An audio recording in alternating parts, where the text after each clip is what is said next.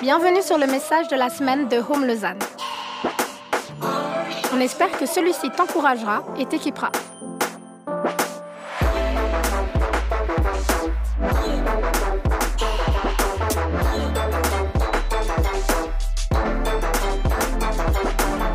Pour plus d'informations sur notre Église, n'hésite pas à visiter notre site internet sur www.eglisehome.com. Coup, je l'ai dit, je m'appelle Raphaël, je fais partie de l'équipe pastorale ici dans cette église et c'est moi qui ai le, privilège ce matin d'apporter la prédication sur euh, une série un peu, euh, un peu challengeante, je trouve, qu'on a appelée Sacrifice.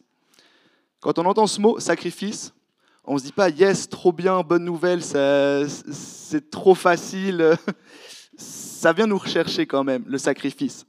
La semaine passée, on a Yves, le, pasteur principal de cette église, qui nous a parlé du sacrifice de Jésus à la croix et de vraiment comprendre la profondeur de ce texte, la profondeur de cette action. Qu'est-ce que ça voulait réellement dire? C'est pas juste qu'il est, est mort sur deux morceaux de bois, mais il s'est passé quelque chose spirituellement. Et pour nous aussi, ce sacrifice nous a permis à nous d'être sauvés. Si vous n'avez pas encore pu écouter la prédication de la semaine passée, alors prenez pas vos natels pour regarder maintenant. Profitez d'être là aussi ce matin. Mais je vous encourage, suite à ce dimanche, d'aller réécouter cette prédication parce que je crois que c'était vraiment bon. Et je crois que les prédications de la semaine passée et d'aujourd'hui se complètent. Alors vous allez comprendre quand même ce dont on va parler ce matin, même sans, même sans les- la prédication de la semaine passée. Mais comme ça, vous aurez les, les deux perspectives. Parce qu'aujourd'hui, ça va piquer un peu. Tout le long où j'ai écrit cette prédication, j'étais vraiment Seigneur, pourquoi c'est moi qui dois dire ça? Mais je crois que c'est très important ce dont on va parler aujourd'hui, parce que pour ceux qui prennent des notes, le titre de ma prédication, c'est le sacrifice dans le discipulat. C'est le sacrifice en fait que nous on a en tant que disciples. Et on aime bien dans le milieu chrétien, ce qui est logique, de se dire ouais, Jésus il est mort pour nous, Jésus s'est sacrifié pour nous. Mais je crois qu'il faut qu'on se rende compte aussi que nous, en tant que disciples, en tant que chrétiens et chrétiennes, on est aussi appelés à vivre un sacrifice, même vivre plusieurs sacrifices. Mais on aime un peu moins entendre ça. Et cette prédication, je me suis dit, c'est comme une écharde. Quand on l'a sur, euh, sur un doigt ou quelque part, ça fait mal. Quand on l'enlève, ça fait encore plus mal. Mais on se dit quand même, ça fait du bien de l'enlever. Et je vois un peu euh, ce dimanche, cette prédication un petit peu comme ça. Peut-être que ça va faire un petit peu mal ce dimanche. Peut-être qu'il y a des échos dans votre vie où vous allez dire, ça, j'avais peut-être pas forcément envie de l'écouter. Et je suis désolé si je peux être blessant dans cette prédication, c'est vraiment pas le but. Mais je crois que ce sera comme cette écharde, qu'on doit se faire un peu mal pour comprendre en fait toute la richesse qui vient derrière le sacrifice. Le sacrifice dans le discipulat. On va directement se plonger dans la Bible, dans Matthieu 19, les versets 16 à 30. Euh, Matthieu, c'est un évangile dans la Bible, c'est dans le Nouveau Testament. Et les évangiles, c'est un peu la, la biographie de l'histoire de Jésus, de son ministère, aussi de son enfance, de tout ce qu'il a fait. Et cette partie-là de l'évangile, ça fait partie des- de la partie un peu des enseignements de Jésus. Du coup, là, Jésus, il est en train d'enseigner à quelqu'un, c'est un jeune homme riche, vous, vous allez voir, qui lui pose une question. Et on voit vraiment a quelque chose, quelque chose de fondamental dans ce passage-là. On va le lire. Donc Matthieu 19, les versets 16 à 30, il nous est dit la chose suivante. Un homme s'approcha et dit à Jésus, Bon maître, que dois-je faire de bon pour avoir la vie éternelle? Il lui répondit, Pourquoi m'appelles-tu bon? Personne n'est bon si ce n'est Dieu seul. Si tu veux entrer dans la vie, respecte les commandements. Lesquels? lui dit-il Et Jésus répondit, Tu ne commettras pas de meurtre, tu ne commettras pas d'adultère, tu ne commettras pas de vol, tu ne porteras pas de faux témoignages. Honore ton père et ta mère et tu aimeras ton prochain comme toi-même. Le jeune homme lui dit, J'ai respecté tous ces commandements dès ma jeunesse. Que me manque-t-il encore? Jésus lui dit, Si tu veux être parfait, va vendre ce que tu possèdes, donne-le aux pauvres, et tu auras un trésor dans le ciel. Puis viens et suis-moi. Lorsqu'il entendit cette parole, le jeune homme s'en alla tout triste, car il avait de grands biens. Jésus dit à, ses disciples, Je vous le dis en vérité, il est difficile à un riche d'entrer dans le royaume des cieux. Je vous le dis encore, il est plus facile à un chameau de passer par un trou d'aiguille qu'à un riche d'entrer dans le royaume. Quand les disciples entendirent cela, ils furent très étonnés et dirent, Qui peut donc être sauvé?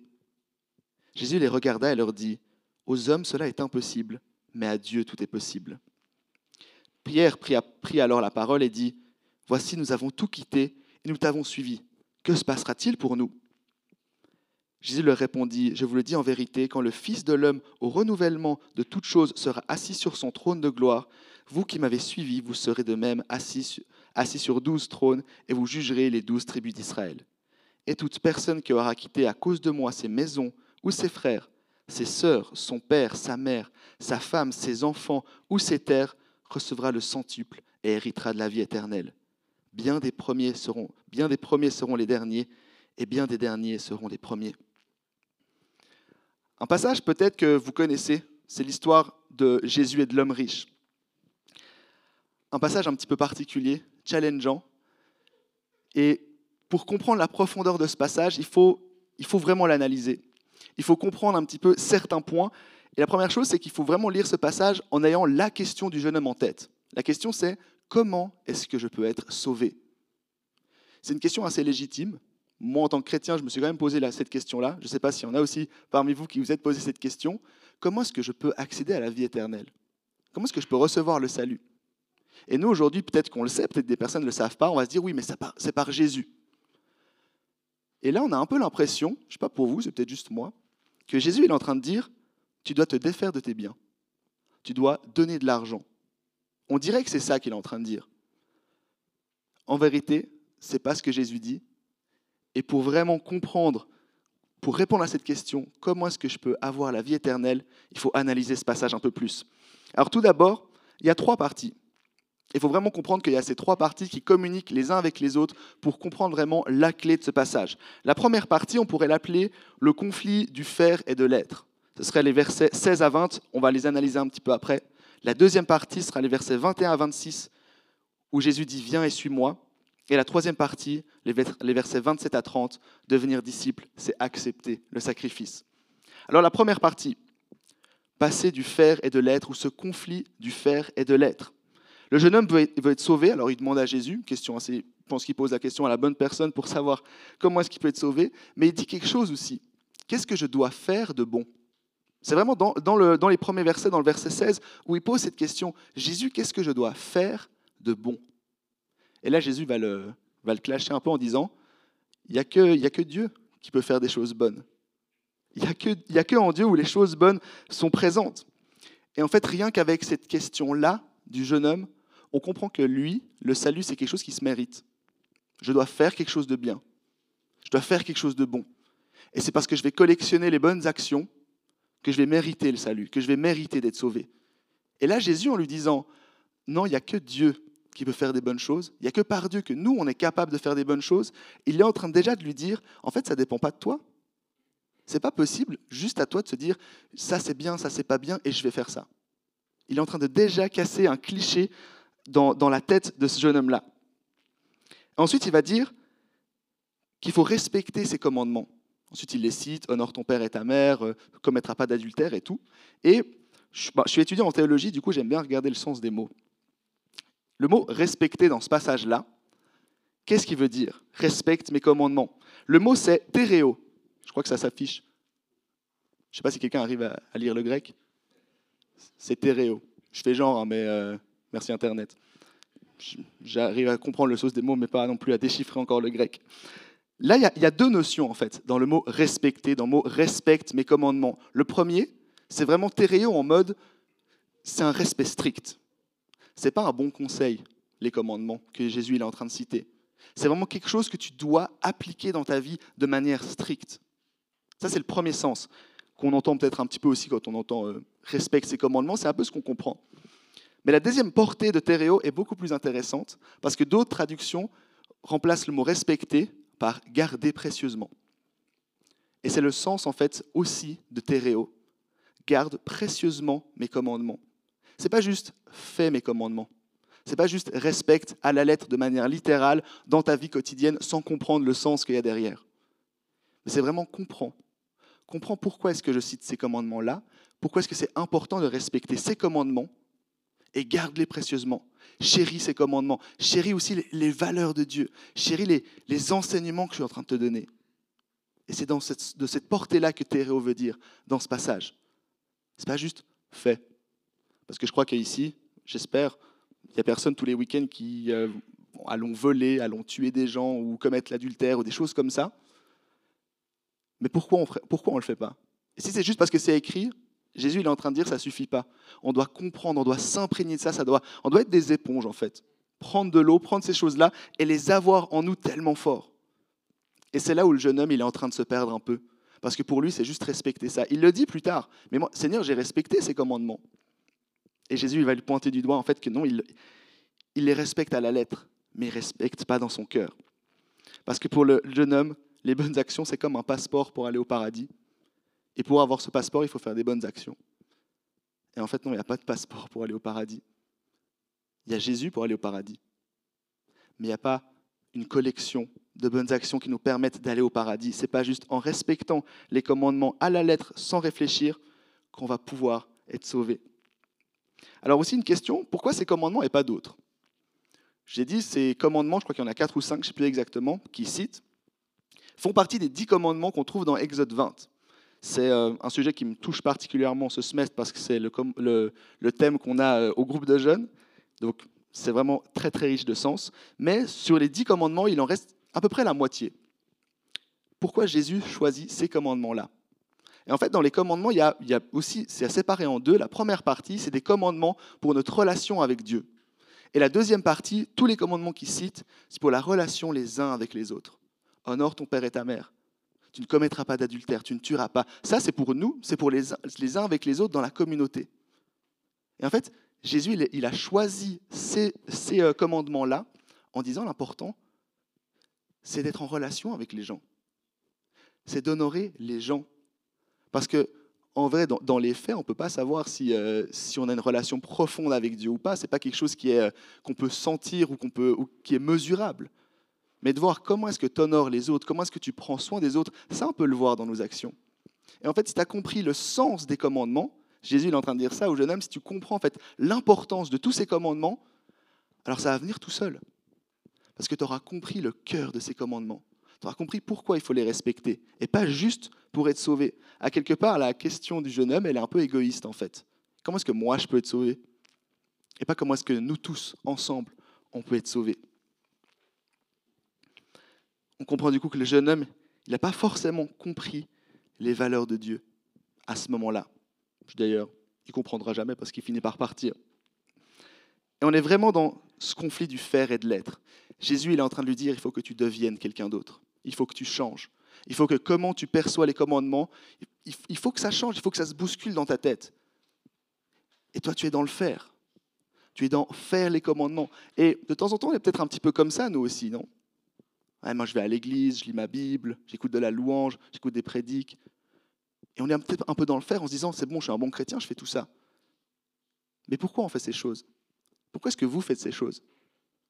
Pourquoi est-ce que, est-ce que je suis là ce dimanche matin d'avoir préparé une prédication? C'est pas juste pour parler. C'est pas juste parce que je me dis, ah, il y a des gens qui vont venir le dimanche matin et il faut bien leur dire quelque chose. Il y a une profondeur dans le devenir qu'on doit vraiment comprendre. Mais vous savez, là on arrive dans la partie qui est peut-être un peu plus délicate, parce que juste là on peut se dire, ouais, ok, d'accord, on doit devenir, c'est beau ça va coûter quelque chose. On ne peut pas grandir, on ne peut pas changer sans aucun coût dans notre vie. Vraiment, je vais développer cette partie un peu plus tard, mais il faut avoir ça en tête. Hein. Dans la, notre série, c'est sacrifice. Ça va nous coûter, les amis. Et je crois qu'on ne va pas apprécier ce moment. Quand on va devoir sacrifier des choses, ça va faire mal. La deuxième partie, donc la première partie, c'était vraiment ce conflit de passer du faire à devenir, à être. La deuxième partie, c'est Jésus qui dit Viens et suis-moi à quelque part, c'est Jésus qui est en train de l'inviter à dire Deviens mon disciple. Et à ma première lecture, il y a un truc qui m'a interpellé dans ce passage-là, dans cette partie, les versets, où je ne les ai pas dit, les versets 21 à 26. Jésus il dit que c'est plus dur à un riche d'entrer dans le royaume des cieux. C'est un peu bizarre, non? Moi, j'ai toujours cru que c'était gratuit, qu'il fallait pas payer. C'est vraiment ce que j'avais cru, mais peut-être que je me suis trompé. Fort heureusement, je ne me suis pas trompé. Et honnêtement, on peut se dire que c'est un peu injuste.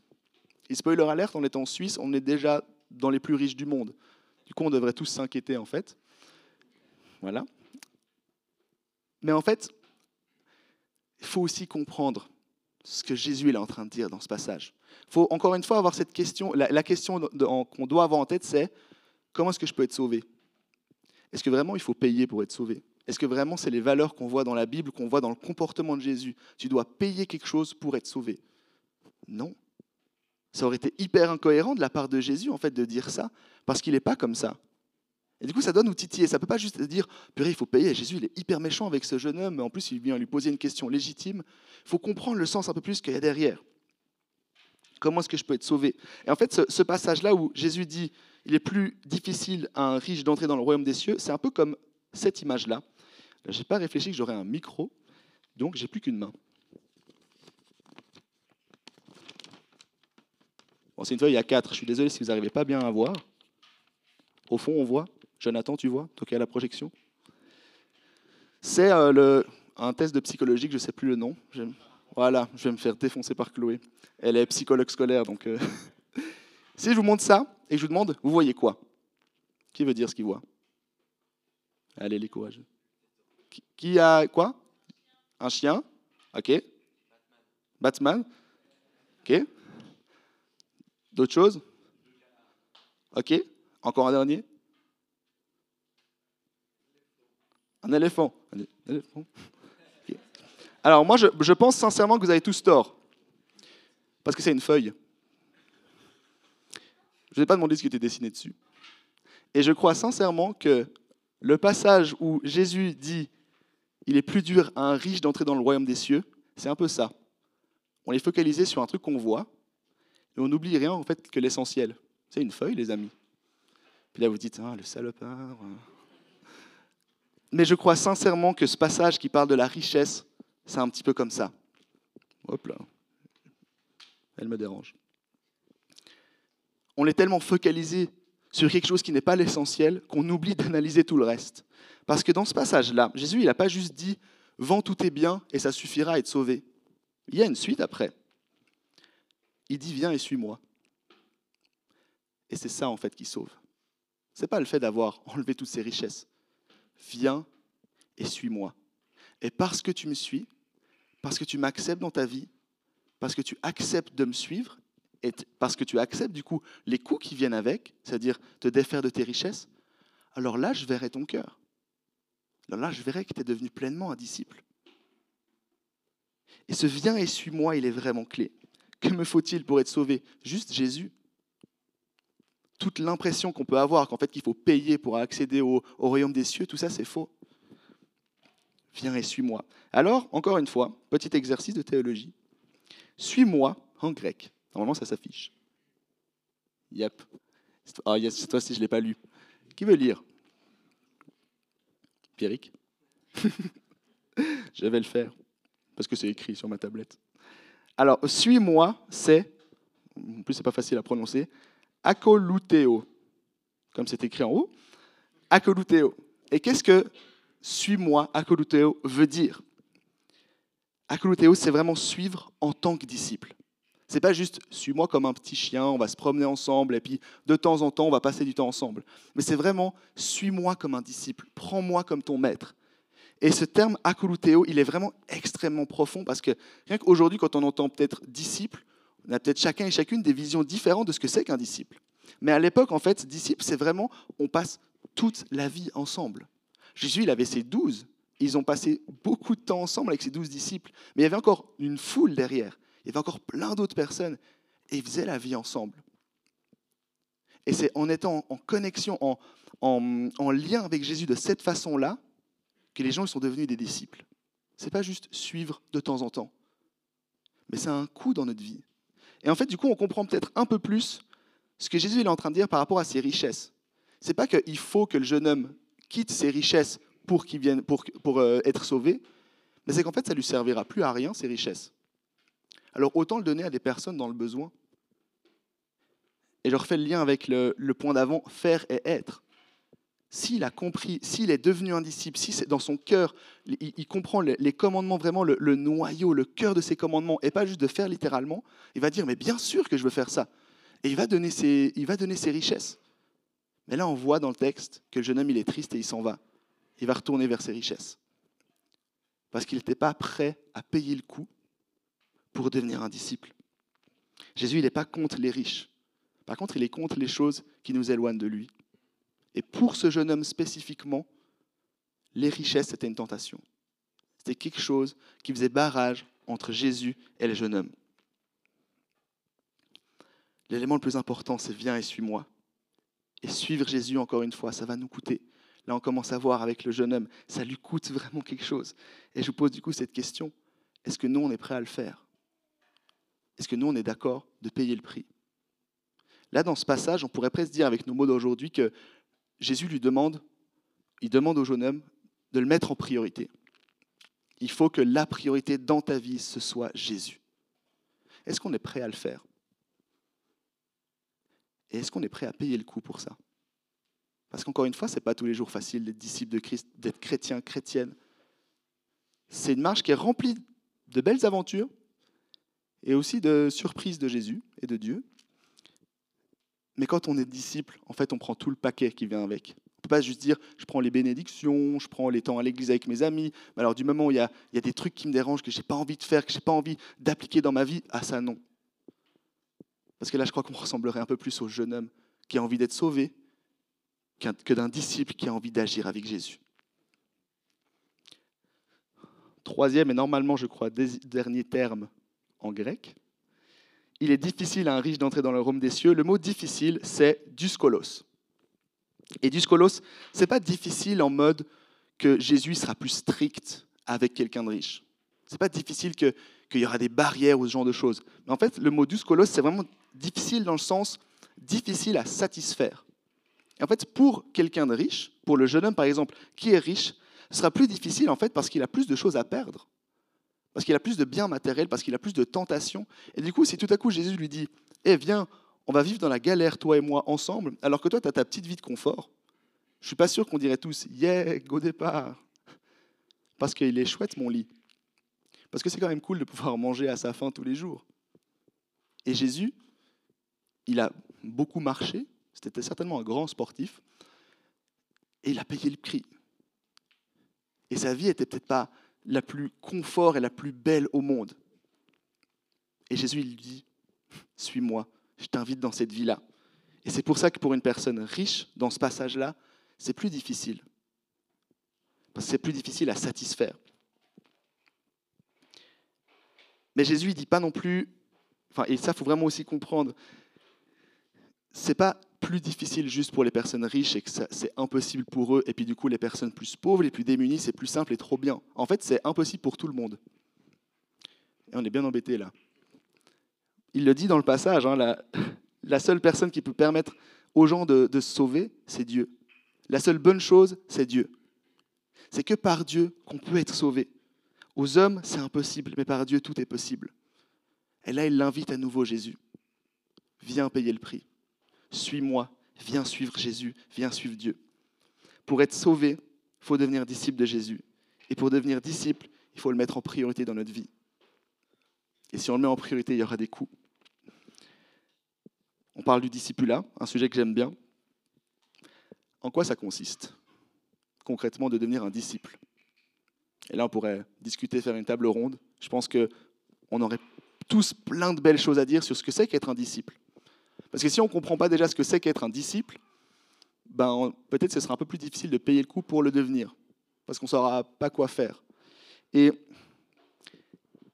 je ne vais pas rentrer dans les détails de ce que c'est qu'un disciple, ça me prendrait, je pense, 45 heures de plus, et ce matin, c'est déjà largement suffisant. Mais il y a quand même quelques éléments qui sont importants, qui ressortent de ce texte-là, sur comment est-ce qu'on peut devenir un disciple, en quoi ça consiste d'être un disciple. Et ce troisième passage, en fait, le montre bien. Le troisième passage, donc, les versets 27 à 30, que j'ai appelé devenir disciple, c'est accepter le sacrifice qui va avec. J'ai dit plusieurs fois, lorsqu'on devient disciple, il y a un sacrifice, il y a un coût. Et déjà, il faut l'accepter. Parce que moi, vraiment, pendant très longtemps, je me suis dit, mais je suis prêt à le faire. On me le disait, hein, il y a un coût, ce sera difficile. Oui, oui, je suis prêt. Et vraiment, à la première occasion où il y avait un challenge, une difficulté, où on m'a demandé de faire, enfin Dieu, je sentais qu'il me demandait de faire un truc en plus ou quelque chose que j'aimais pas, j'étais, non, non, mais Seigneur, tu comprends pas, moi je te sers, mais c'est pour que, que toi, tu me donnes les choses que je veux. C'est pas dans pas dans l'autre sens.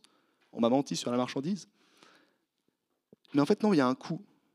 Est-ce qu'on est prêt à donner ce coût-là? Est-ce qu'on est prêt Est-ce qu'on comprend vraiment le coût qu'il y a? Dans ce passage-là, il y a un élément qui est très intéressant. Et je ne sais pas si vous l'avez remarqué. Pierre, il pose la question aussi, euh, comment est-ce qu'on peut être sauvé Dans les versets 27 à 30. C'est exactement la même question que le jeune homme. Sauf que le jeune homme, il le faisait pour être sauvé. qu'est-ce que je peux faire pour être sauvé? Là où Pierre, il demande plutôt, est-ce que tout ce que j'ai déjà fait, par amour pour toi, parce que tu m'as demandé de te suivre, est-ce que tout ce que j'ai déjà sacrifié, est-ce que ça suffit en fait ou est-ce qu'il faut plus? Et Pierre, on comprend que dans ce passage, son cœur, il est bien placé, il est bien positionné. Il a compris déjà qu'il y avait un coût, il le vit depuis quelque temps maintenant. Il a compris qu'il y avait un sacrifice à faire. Mais il demande quand même, et je pense qu'on peut le comprendre, est-ce que je suis sauvé? J'ai appliqué ce que je pense avoir compris, vraiment le cœur de, de tes commandements, est-ce que ça suffit? Et de voir ce parallèle entre le jeune homme et Pierre, leur question qui est exactement la même, et de voir la réponse de Jésus à ces deux personnes, c'est hyper important pour savoir en fait c'est quoi un sacrifice quand on est disciple. Et Jésus lui répond au verset 28, Vous qui m'avez suivi, c'est bon. Vous qui m'avez suivi, vous avez une place. Vous qui m'avez suivi, vous êtes sauvés. Mais il le dit vraiment parce que vous m'avez suivi. Il ne dit pas parce que vous avez tout laissé derrière vous parce que vous avez payé le prix, parce que vous avez sacrifié quelque chose, vous êtes sauvés. Mais parce que vous m'avez suivi, vous avez compris qu'il y avait un coût. Et parce que vous avez payé ce coût-là, alors c'est bon. Mais le plus important, c'est de me suivre. Pour être sauvé, il faut devenir comme Jésus. Pour devenir comme Jésus, il faut devenir un disciple. Pour devenir son disciple, il faut le mettre en priorité. Et ensuite, il y a un coût. Et on le voit encore plus dans le verset 29. Et c'est là pour moi où ça pique. Parce que Jésus dit quand même clairement, toute personne qui aura quitté à cause de moi ses maisons ou ses frères, ses sœurs, son père, sa mère, sa femme, ses enfants, ses terres, auront une place dans le royaume des cieux. Ça fait un peu mal quand même, parce que je n'ai pas envie de payer ce prix-là, moi. Bon, ça tombe bien, je n'ai pas encore d'enfants, donc c'est peut-être plus simple, mais j'ai pas envie de payer ce prix-là. Et là, il ne faut pas prendre les choses de manière littérale. À l'époque, tout ce que Jésus est en train de dire, c'est vraiment les, éléments dans, la vie de l'époque étaient une priorité importante. Et ce que Jésus veut dire à travers ce passage, c'est vraiment toutes les choses les plus importantes pour vous dans votre culture à cette époque-là, ça doit passer au second plan parce que c'est moi qui dois être en priorité. Il ne dit pas, maintenant, cassez-vous tous de chez vous et go, suivez-moi. Mais soyez prêts, par contre, le jour où je vous demanderai quelque chose de difficile, soyez prêts à le faire par obéissance. Soyez prêts à, à sacrifier quelque chose par amour pour Jésus. Encore une fois, vraiment, ne prenez pas ce passage de manière littérale, parce que sinon, il y aura des catastrophes qui vont se passer. Mais comprenez vraiment le sens, la symbolique. Soyez prêts à sacrifier tout ça. Soyez prêts à sacrifier tout ça. Et il y a, un, élément dans ma vie qui me fait comprendre vraiment ce terme de sacrifice en tant que disciple. C'est depuis quelques mois, c'est que je suis tonton de la plus belle des nièces, qui s'appelle Athéna. Et je commence à comprendre petit à petit pourquoi Yves parle tout le temps de ses enfants dans ses prédiques. Parce que c'est vrai qu'on apprend quand même beaucoup de choses avec les enfants. Et c'est ma nièce, donc c'est pas mon enfant, je ne la vois pas 24 euh, heures sur 24, 7 jours sur 7, mais je garde Athéna un à deux jours par semaine, où vraiment je me consacre à elle le plus possible. Et j'ai compris quelque chose avec elle. C'est que déjà un bébé, c'est fatigant, mais bon, ça, ça vient dans le package du tonton et des parents, je crois. Mais aussi, en fait, il y a des fois où ça me saoule. Il y a des fois où elle décide de, pleurer pendant des heures, des heures, des heures. Et que la seule manière de faire en sorte qu'elle arrête de pleurer, c'est de la porter, de la border et de marcher. Et elle arrête de pleurer, je me dis, ah c'est bon, peut-être qu'elle s'est endormie, peut-être que ben, maintenant elle est joyeuse. À la seconde où je m'arrête, ça repart. C'est comme si elle attendait le moment où je m'arrêtais juste pour le faire, juste pour m'embêter. Si c'est ça, on aura une discussion, elle et moi. Et je pourrais me dire, bon, la plus important en étant tonton, c'est qu'elle survive. C'est de la nourrir, la changer, la nettoyer, la poser dans son berceau. Puis si elle pleure, si elle n'est pas bien, si elle n'est pas confortable, c'est pas très grave. L'important, c'est qu'elle vive. Et c'est vrai, on pourrait agir comme ça. Mais je crois aussi qu'en étant tonton, j'ai compris qu'il y avait aussi un sacrifice. Il y avait une fois, je ne sais plus quand c'était, c'était a quelques mois, peut-être en janvier ou un peu avant, je, prêchais, je ne sais plus si c'était ici ou au groupe de jeunes. C'était un des deux. Je préparais une prédique, mais je pense que c'était ici parce que c'était assez conséquent en termes de longueur. Et j'avais, c'était une journée où je gardais euh, ma nièce. Et c'était la journée, elle avait décidé de ne pas être cool avec son tonton Raph. Elle a fait que de pleurer. Et elle, enfin, elle, était désagréable. Et il y avait ce truc justement où je devais marcher avec elle dans les mains. C'était, je crois, une heure du matin. Et je pense que j'étais à peu près à la moitié de ma prédique et je prêchais le dimanche, du coup. Ouais, c'était un dimanche, parce que c'était un jeudi, cette histoire-là.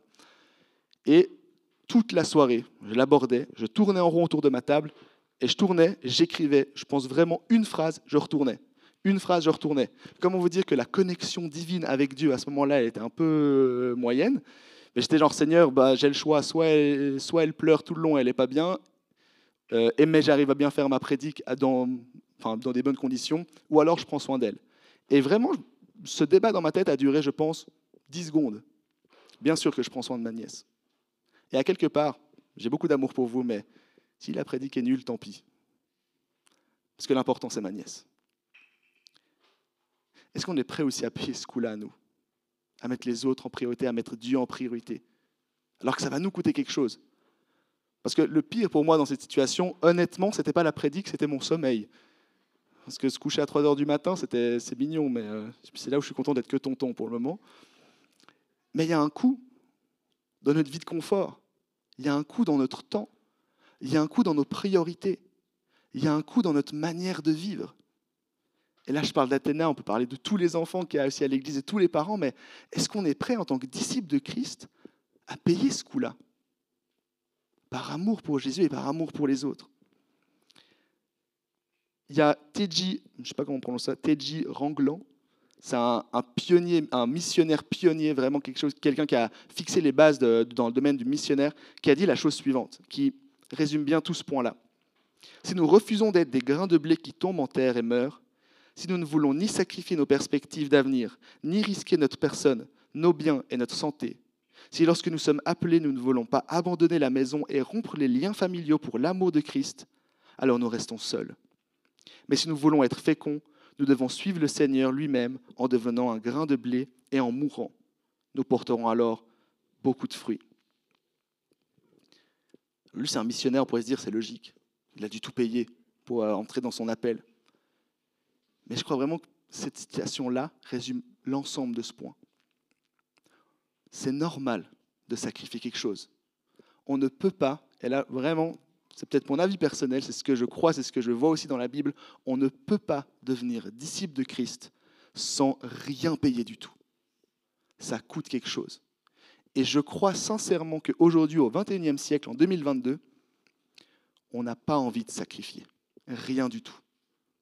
Ou alors on choisit un peu comme le jeune homme, je suis prêt à sacrifier ça, euh, qu'est-ce que, qu'est-ce que je peux faire? Mais non, tu dois changer. Peut-être même dans ton identité, quelque chose en toi doit changer. Est-ce que tu es prêt à payer ce coup-là En tant que pasteur jeunesse, la, question que j'ai le plus de la part de mes jeunes, c'est Raph, c'est quoi mon appel? Qu'est-ce que j'en sais? D'autres questions, c'est aussi mais comment est-ce que je peux du coup connaître mon appel? Je leur dis mais prie, passe du temps avec Dieu, c'est déjà pas mal. Il y a un élément que je leur dis quand même. Dans ton appel spécifique, je suis sûr d'un élément. Obéis à Dieu, aime-le et aime les gens.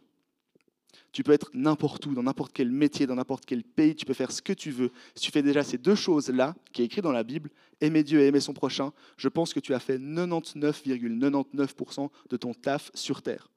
Je pense que c'est ton appel. Généralement, ça ne suffit pas comme réponse, parce que l'appel, c'est souvent plus, mais je dois faire quoi comme étude, comme métier? J'ai strictement aucune idée. Je leur dis, vraiment, j'en sais rien, fais ce que tu aimes, euh, lis des trucs, euh, cultive-toi, et, tu verras bien aussi ce que, ce que Dieu te, te, révèle en toi. Mais je leur mets aussi en garde sur un point. Tu sais que dans ton appel, il y aura un coup. Parce que si Dieu te dit tout à coup, deviens missionnaire en Afrique, et que toi, ton rêve, c'était de rester en Suisse toute ta vie, tu vas faire quoi? Est-ce que tu vas dire, bon, ben, go, et je vais en Afrique? Ou tu vas dire, non, mais je pense que j'ai mal entendu, ça devait être pour quelqu'un d'autre, mon voisin dans l'église, j'en sais rien. Si Dieu te révèle dans ton appel quelque chose que tu n'as pas envie d'entendre, qu'est-ce que tu vas faire?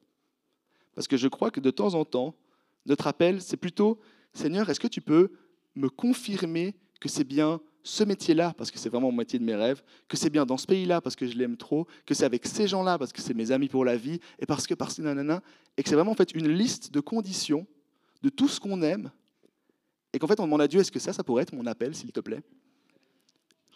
Et le moment, et ça vient toujours, le moment où Dieu fait genre, ok, alors on prend ça, on le met de côté, je remplace par ce que je voulais pour toi, là, ça fait un peu mal. Et vraiment, je vous assure, je pense que j'ai entendu beaucoup de personnes dire Oui, mais j'ai prié, j'ai jeûné pour ça, mon appel, j'ai entendu des trucs, mais je pense que c'était faux, euh, je ne comprends pas pourquoi Dieu ne me révèle pas ce que je veux et tout. Et j'étais Mais, mais t'as rien compris ou qu'est-ce qui se passe? Est-ce que tu es prêt à payer le prix pour entrer dans ton appel? Et c'est une question qu'on peut se poser aussi ici. Est-ce qu'on est prêt à payer le prix pour rentrer dans notre appel? Est-ce qu'on est prêt à entendre quelque chose qui va nous faire mal, c'est un bien grand mot, mais qui ne va pas nous faire plaisir On va se dire, mais ça, j'ai pas envie. Parce, que, parce que Jésus, parce que Dieu nous le dit, de dire, OK, je fonce avec toi. Dit comme ça, on dirait que l'appel, c'est forcément quelque chose qu'on n'aime pas. C'est faux. Il y a plein de choses vraiment bonnes, mais dans notre appel, il y a des choses aussi qui vont nous coûter. Et il faut être prêt à ça. Est-ce qu'on est prêt à vivre ce genre de sacrifice? Alors mes trois points, c'était un conflit du faire et de l'être. Jésus qui dit viens et suis-moi. Et ensuite, devenir disciple, c'est accepter le sacrifice. Et je vais terminer avec trois points très pratiques sur comment on peut vivre le sacrifice de manière concrète. En vrai, j'aurais pu dire les 1542 points. Je pense même qu'il en existe plus. Mais j'en ai choisi trois pour pas déjà que ce soit trop long. Et aussi parce que je crois que c'est des clés peut-être qu'on entend souvent, mais peut-être pas comme un sacrifice. Et vraiment se dire, il y a un sacrifice à faire dans ces trois clés que je vais vous donner. Et je vous encourage, peut-être pas à appliquer les trois, mais d'essayer de vous dire lequel dans ces trois, au moins, me challenge et je suis prêt à, payer le prix pour, pour rentrer dans ce sacrifice-là. Le premier, je l'ai appelé un sacrifice généreux, ça veut dire un sacrifice pour les autres. J'en ai parlé un petit peu, le sacrifice, c'est pour Dieu, pour Jésus, mais ça peut aussi être pour d'autres personnes. Je vous rappelle que Jésus, il est mort sur une croix, et ce n'était pas pour être stylé, parce que ça ne l'était pas trop. Il est mort à la croix pour nous sauver. Par amour pour nous, il est mort sur une croix. Il s'est humilié, il s'est fait homme pour mourir sur une croix, pour que nous, on puisse être sauvés. Jésus lui-même, sa vie, ce n'était que sacrifice pour les autres, et l'apogée de ce sacrifice, c'était la mort. En tant que chrétien, en tant que chrétienne, je crois qu'on doit vraiment beaucoup plus agir les uns pour les autres. Qu'on doit, doit vivre ce sacrifice les uns pour les autres. C'est un élément qu'on voit aussi dans Philippiens 2, les versets 4 à 5. Que chacun de vous, au lieu de regarder à ses propres intérêts, regarde aussi à ceux des autres. Que votre attitude soit identique à celle de Jésus. Regardez aux besoins des autres. Payez le prix pour les autres. Parce que souvent, moi le premier, je pose des questions un peu égoïstes à des gens ou même à Dieu en disant euh, Seigneur, qu'est-ce que je peux faire? Comment que moi je peux devenir? Qu'est-ce qu'il faut que je fasse C'est toujours du je, je, je, très égocentrique. Comment on peut dire aussi, qu'est-ce que je peux payer pour que d'autres te rencontrent? Qu'est-ce que je peux payer pour que d'autres, peut-être, grandissent Et spoiler alerte, il n'y a absolument aucun bénéfice à se sacrifier de manière généreuse. C'est pas en faisant ça qu'on sera tout à coup un chrétien stylé ou quelque chose comme ça. On ne va pas recevoir plus d'argent. Ça fait partie du package du sacrifice. On se sacrifie pour les autres. Et je crois qu'on doit le faire aussi pour les gens qui vont bien.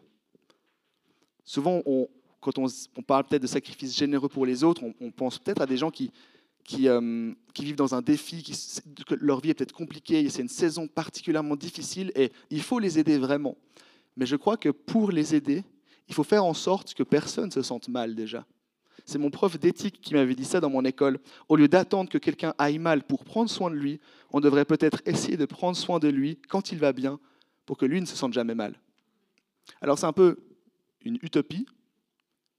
Mais si on commence petit à petit à le faire aussi, je pense que le nombre de personnes qui iront mal va descendre. Et si on arrive à s'occuper des gens qui vont bien et d'essayer de guérir, de soutenir les gens qui vont pas bien, je pense que ça va drastiquement descendre. Et je crois qu'on doit rentrer dans cet appel-là, un sacrifice pour les autres. La personne qui a, qui a fait le plus grand sacrifice que je connais dans ma vie, en tout cas, c'est euh, une héroïne selon moi, c'est ma maman. Ma maman, elle est d'origine japonaise. Elle a vécu presque 30 ans au Japon. Et à l'âge de ses 25 ans environ, ma grand-maman, du coup sa maman, a fait un AVC. Alors, elle est encore en vie, mais elle est, depuis son AVC, en chaise roulante, elle ne peut plus parler. Il y a juste les, on, voit juste les mouvements des lèvres et des, petits sons qui sortent, mais même moi qui suis bilingue en japonais, je ne comprends pas ce qu'elle dit. Il n'y a que ma maman qui arrive un peu à déchiffrer ce qu'elle dit dès ses 20 ou 25 ans, quand il s'est passé ça, ma mère, elle a pris presque le rôle de mère au foyer dans la maison. Parce qu'elle avait un petit frère, un, papa aussi, mon grand-papa. Et elle a vraiment pris soin de toute la famille. encore plus de ma grand-maman.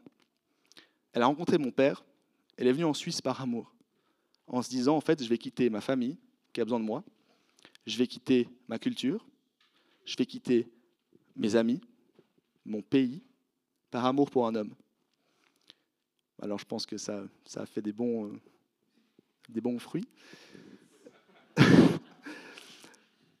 Mais en fait, elle a sacrifié tout ça pour venir en Suisse, sachant qu'elle ne parlait ni allemand, ni français, ni italien, ni rien du tout. Elle a dû tout apprendre. Aujourd'hui, elle est bilingue en français. Et même aujourd'hui, elle prend encore soin de ma grand-maman. Quand il n'y a pas le Covid, trois, quatre fois par année, elle va au Japon. Et elle, est mère au foyer depuis très longtemps. Et maintenant, elle est mère au foyer. Elle travaille à la COP. Elle travaille dans deux écoles pour apprendre le japonais. Et tout ça, en fait, elle le met de côté pour ensuite aller au Japon. Elle travaille juste pour ça. Et il y a aussi évidemment le salaire de mon papa. Mais tout ça, c'est pour ses voyages au Japon. Nous, moi le premier, quand je travaille, c'est pour m'offrir des baskets, des habits, des vacances. Elle, c'est pour prendre soin des autres. Dès le début dans sa vie, elle a dû vivre un sacrifice. Maman émotion parce que je parle de ma maman. Je me rends compte que je ne lui dis pas assez que ça compte ce qu'elle fait.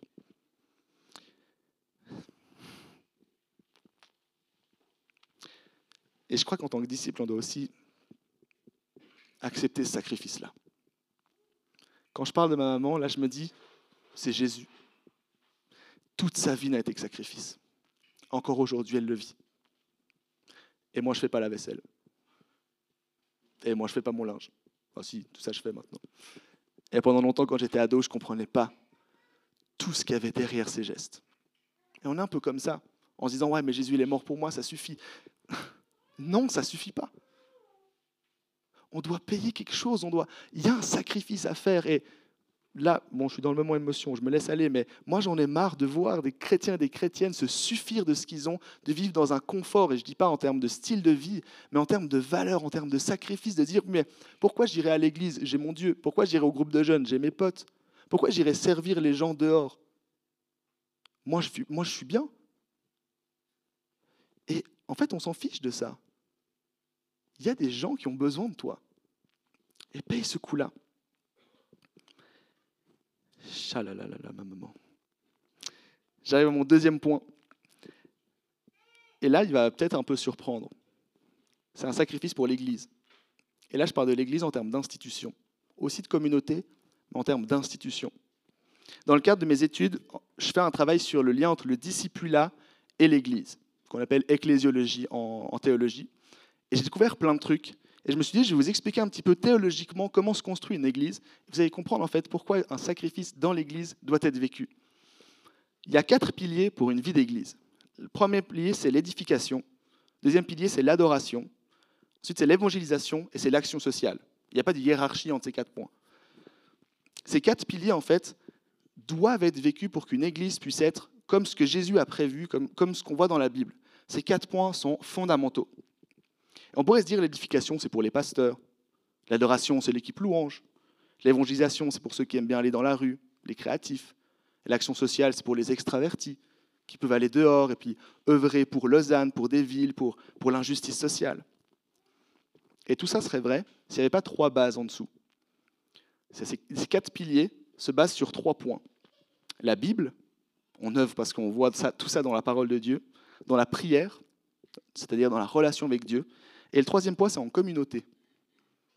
Bibliquement, la Bible a été construite en se disant, on ne peut pas être seul. C'est impossible. Ou alors ce n'est plus la Bible. non, ce n'est plus l'Église. Je suis confondu. Et en fait, quand on parle de communauté dans ces points-là, ça veut dire que tous les quatre piliers, édification, adoration, action sociale, évangélisation, tout ça, en fait, la communauté devrait être en lien avec chacun de ces piliers. Et ce n'est pas l'Église qui doit avoir une équipe d'évangélisation, une équipe d'action sociale, une équipe pastorale qui prêche ou ce genre de choses. C'est vraiment tout le monde, en fait, qui est impliqué dans ces quatre points. À Néos, je dis beaucoup aux jeunes, on est tous des orateurs et des oratrices. Parce que tout, tout ce qu'on sait, notre sensibilité, notre savoir, nos valeurs, en fait, méritent d'être transmises. Et de cette façon-là, tout le monde s'édifie. Et en tant qu'Église, on doit aussi vivre ça. On doit comprendre en fait que ouais, il y a un sacrifice pour l'Église. Je le dis, il y a des fois où, bah, ce week-end par exemple, je réalise maintenant, il est un peu, un peu chargé en termes d'église. Parce que vendredi soir, j'avais le groupe de jeunes. Euh, samedi, c'est-à-dire hier, j'avais décaté. Et aujourd'hui, c'est ce dimanche-là, et je prêche encore ce soir, du coup. Et j'aimerais bien voir aussi mes amis, ma copine, et regarder quelques films de temps en temps. C'est un week-end particulier. Dans tout ça, la première raison, c'est que je suis payé, donc c'est plus facile. Et le deuxième truc aussi, c'est qu'il y a des choses que je fais bénévolement et que je sais que beaucoup de personnes font bénévolement par sacrifice pour les autres, pour l'Église. Et je crois que peut-être pour certaines personnes, je l'ai dit, ce n'est pas trois points que vous devez appliquer, mais peut-être pour certaines personnes ici, il est temps de se poser cette question, comment est-ce que je peux me sacrifier ou servir mon Église locale? C'est quoi les besoins? Où est-ce que Dieu m'appelle dans cette Église? Il y a des personnes, vraiment, je suis convaincu, ça va être juste de venir se ressourcer, vivre un temps avec Jésus, et c'est déjà beaucoup, parce que dans leur vie, ils font déjà beaucoup. Et pour d'autres, c'est peut-être temps aussi de se dire qu'est-ce que je peux faire pour mon Église, pour que d'autres puissent rencontrer Dieu? C'est une image que Yves, notre pasteur, donne beaucoup sur la famille. Quand on est en famille, il y a tout le monde qui met un peu la main à la pâte. Faire la cuisine, la vaisselle, les nettoyages de printemps, ce genre de choses. Et il n'y a pas juste quelqu'un qui est sur son canapé en train de regarder euh, Netflix ou un film en disant tous les autres le font pour moi. Non, dans une famille, entre guillemets, saine, je ne sais pas si c'est le bon mot, mais on se comprend, tout le monde donne un coup de main, excepté peut-être Athéna du haut de ses, huit, de ses huit mois. Mais tout le monde donne, donne un coup de main. Et je crois que dans l'Église, c'est aussi comme ça. On dit souvent que l'Église, c'est la famille. Et je crois qu'on doit aussi donner un peu des coups de main à gauche et à droite. Ce n'est pas une invitation à tous aller au Welcome Point pour dire je veux servir dans, etc. etc. Mais vraiment, pour certaines personnes, je vous encourage à vous poser cette question. Est-ce que ce n'est pas une saison dans ma vie où je dois peut-être donner un peu de temps pour mon église locale? Peut-être. Et le troisième et dernier point, c'est le sacrifice confié par Dieu. Un sacrifice qui a été demandé par Dieu. Où vraiment Dieu dit, ça, tu dois l'enlever de ta vie. Le plus bel exemple, c'est le sacrifice d'Isaac, enfin d'Abraham avec son fils Isaac. C'est l'histoire du coup d'Abraham qui a vraiment reçu de la part de Dieu qui devait sacrifier son fils, mais littéralement pour le coup. Alors l'histoire se termine bien parce qu'il ne le sacrifie pas, parce que Dieu l'arrête au dernier moment.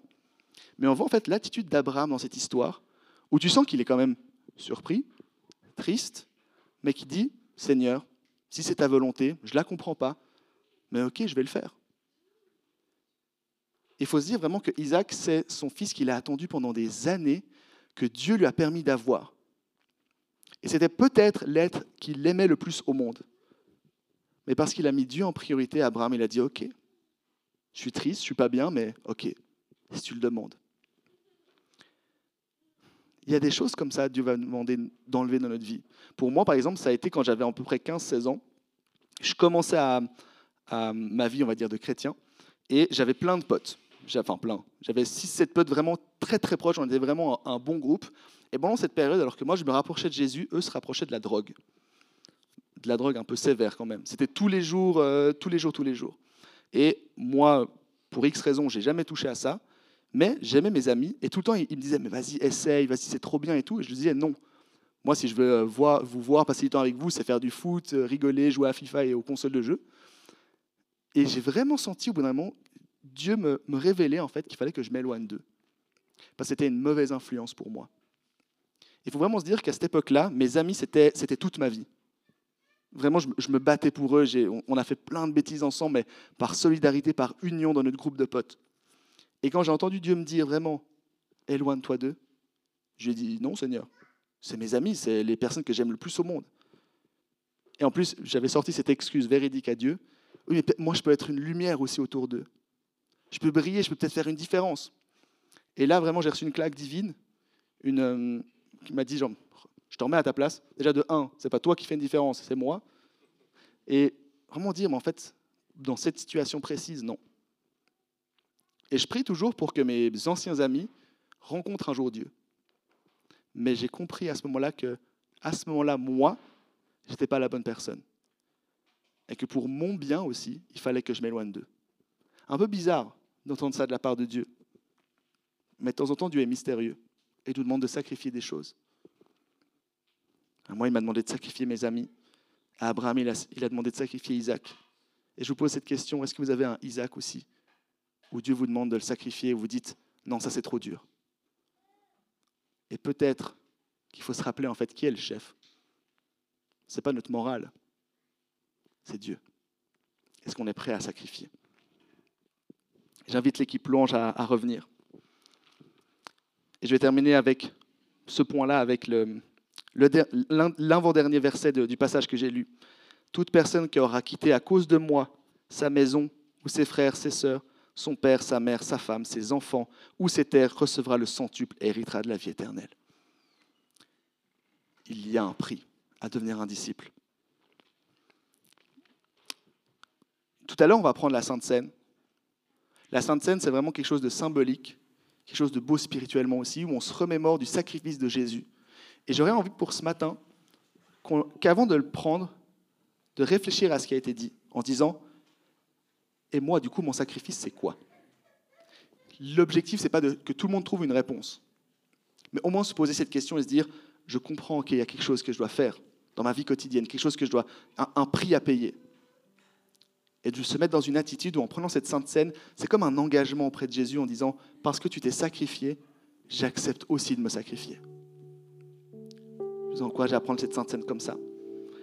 Et j'ai terminé en disant encore deux, trois petites choses. Première, c'est que je veux m'excuser si peut-être des personnes sont senties blessées, jugées, pointées du doigt pendant cette prédication. Parce que vraiment, ce n'est pas le but. Et si des personnes se sont senties comme ça, je m'excuse, c'est que j'ai mal communiqué ce que Dieu voulait me dire. Et deuxième chose aussi, c'est que je veux m'excuser, peut-être, de la part des personnes qui vous ont dit aussi à vous, tu ne t'es pas assez sacrifié. Parce que ça, c'est faux. Notre vie ne doit pas être juste que sacrifice, jamais penser à soi et être que tout le temps là pour les autres. Et s'il y a des personnes qui vous ont dit, tu ne fais pas assez, alors je vais m'excuser parce que ce n'est pas correct. Quelque chose que je remarque encore plus, je reviens à ma nièce avec Athéna, c'est que je vois bien ma sœur tout sacrifier pour elle. Et qui je serais pour lui dire, et tu viens même pas à l'église le dimanche matin? Parce que sa réponse ce sera, ouais, mais en fait j'ai dormi 7 heures cette semaine, j'aimerais bien dormir quand elle me laisse tranquille. Et je crois qu'en tant qu'église aussi, on doit prendre un peu soin les uns des autres comme ça. Parce que j'ai parlé du sacrifice dans l'Église, je crois aussi que l'Église doit se sacrifier pour les autres. Si quelqu'un vit un, temps de, difficulté, je sais pas, vient d'avoir un enfant par exemple, et, les premiers mois, ça peut être rude, c'est à l'Église de sacrifier, c'est pas à cette personne-là de se sacrifier. Mais l'Église, c'est nous. Est-ce qu'on est prêt à donner des coups de main aux gens qui ont besoin de coups de main au sein de notre Église? Financièrement aussi. Moi, mon rêve, c'est qu'on puisse avoir une petite cagnotte à Home en disant, on a cet argent. Comme ça, un jour, si quelqu'un est dans la galère financière, on peut la bénir. On peut se montrer généreux. Est-ce qu'on est prêt à payer ce La Sainte Seine peut passer maintenant, je crois que ça commence. Et vraiment, je vous encourage à vous poser cette question. Qu'est-ce que je dois sacrifier? Pendant le premier chant, je vous invite, c'est un peu bizarre à dire ça, mais pas chanter. Vivre un temps personnel avec Dieu. Vraiment réfléchir. Et ensuite, je vous inviterai, enfin, pas moi, mais pour le deuxième chant de se lever. Comme un signe d'adoration, comme un signe d'obéissance, de respect envers Dieu. Merci d'avoir écouté notre message de la semaine. Pour plus d'informations, n'hésite pas à visiter notre site internet sur www.eglisome.com.